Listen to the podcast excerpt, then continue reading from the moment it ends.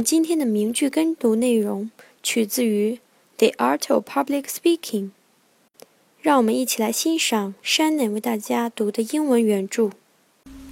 Practice relaxation of the muscles of the throat by letting your neck and head fall forward. 在今天句子中需要注意的第一个单词，relaxation，放松、缓和；第二个，muscle，肌肉。第三个，throat，喉咙、咽喉。注意这里的 th 是咬舌音。第四个，neck，脖子。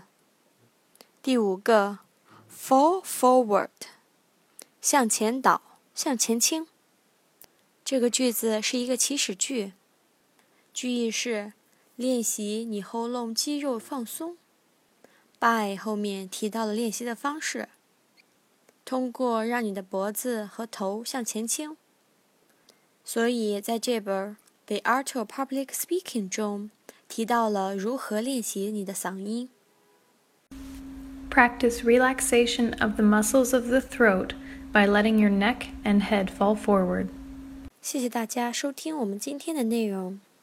This is Amy and Shannon。